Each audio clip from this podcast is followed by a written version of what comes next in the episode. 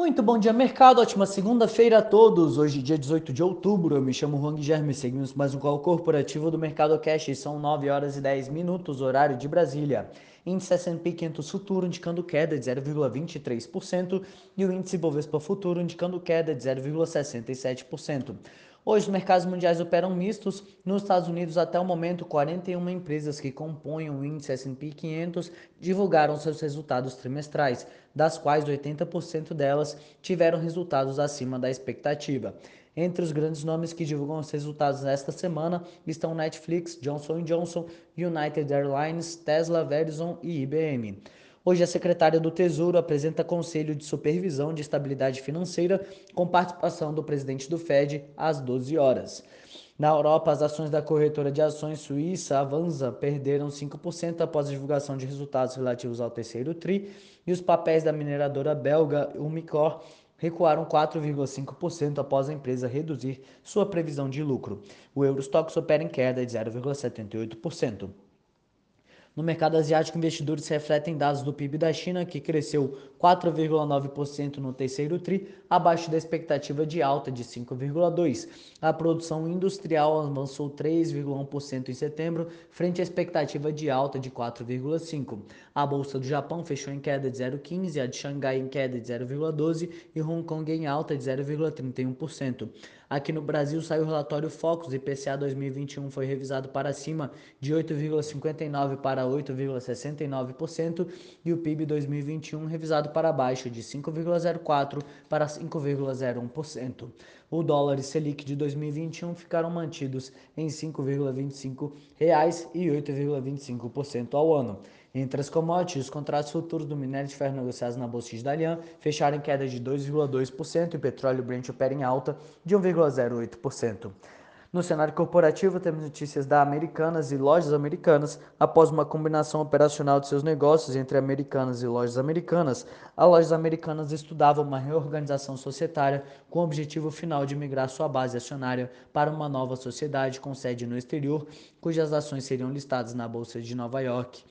Diante disso, as companhias avaliam eventual reorganização societária anterior à listagem internacional, combinando no Brasil as respectivas bases acionárias das empresas no novo mercado da B3. Segundo o comunicado, o resultado da viabilidade dessa operação será submetido à administração das companhias. GetNet. As ações de, da maquininha de cartões do Santander, a GetNet, estreiam na B3 hoje. Os acionistas do banco receberam 0,25 ações ordinárias, preferenciais e units da GetNet para cada ação ordinária prefer, preferencial ou unit emitida pelo Santander Brasil. A GetNet já chega ao mercado com 16% de market share, totalizando 876 mil clientes ativos. Exetec. A Exetec informou que no terceiro tri deste ano as vendas líquidas atingiram 255 milhões de reais, uma queda de 23% na base anual. A companhia realizou um lançamento localizado na zona sul da cidade de São Paulo no terceiro tri. A torre possui 276 unidades de alto padrão com áreas que variam de 105 a 180 metros quadrados, gerando um valor geral de vendas total de cerca de 460 milhões. Petrobras. Sindicatos de petroleiros e entidades ambientais contestaram a decisão da Câmara de Conciliação do Tribunal Regional Federal da Quarta Região, que homologou um acordo bilionário firmado pela Petrobras para reparar um vazamento de 4 milhões de litros de óleo no mar, conforme informou o jornal Valor Econômico. O acordo homologado foi de quase 1,4 bilhão de reais, abaixo dos 2,2 bilhões estimados anteriormente. B3. A B3, com o final do horário de verão nos Estados Unidos, terá novos horários de negociação a partir do dia 8 de novembro. Em ofício uh, circular distribuído no final da semana, a Bolsa Brasileira informou que o mercado de ações mantém abertura às 10 horas, mas o pregão se estende por mais uma hora até às 18. Já o aftermarket fica suspenso, com exceção dos dias de exercício de opções sobre ações. Eletrobras. A Eletrobras informou que na próxima terça será realizada reunião do Conselho do Programa de Parcerias de Investimentos que tratará sobre o processo de desestatização da empresa. LiveTech. A LiveTech da Bahia anunciou uma nova parceria com a Huawei no intuito de ofertar no Brasil produtos que compõem a divisão de Digital Power da multinacional asiática.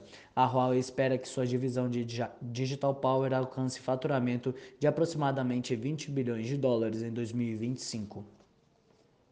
Rapvida. A Rapvida aprovou um plano de recompra de ações de emissão da própria companhia. Segundo o comunicado, a recompra visa maximizar a geração de valor para os acionistas por meio de uma administração eficiente de sua estrutura de capital. O programa terá validade até, de até 18 meses.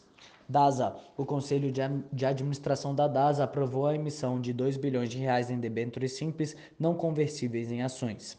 Hidrovias. A Hidrovias do Brasil aprovou a realização da sua primeira emissão de debêntures simples não conversíveis em ações em até duas séries, totalizando um montante total de 380 milhões de reais. Ômega Geração. A Ômega Geração recebeu uma carta na qual um grupo de gestoras questiona a combinação de negócios com a Ômega Desenvolvimento. As gestoras alegam que a proposta não captura de forma adequada a geração de valor da Ômega Geração e não incorpora os desafios que virão com a combinação com a Ômega Desenvolvimento de Projetos. Saraiva. O Conselho de Administração da Saraiva aprovou a proposta de, de agrupamento de ações na proporção de 35 para 1. Votorantim Cimentos. A Votorantim Cimentos concluiu a aquisição da espanhola Cementos Balboa, segundo reportagem do Valor Econômico. O valor da operação não foi revelado. Com a compra, a empresa passa a ter uma capacidade instalada de produção global de 57,4 milhões de toneladas de cimento, ficando entre as 10 maiores cimenteiras do planeta. Por hora, estas são as principais notícias. Desejo a todos um excelente dia e ótimos negócios. Um forte abraço.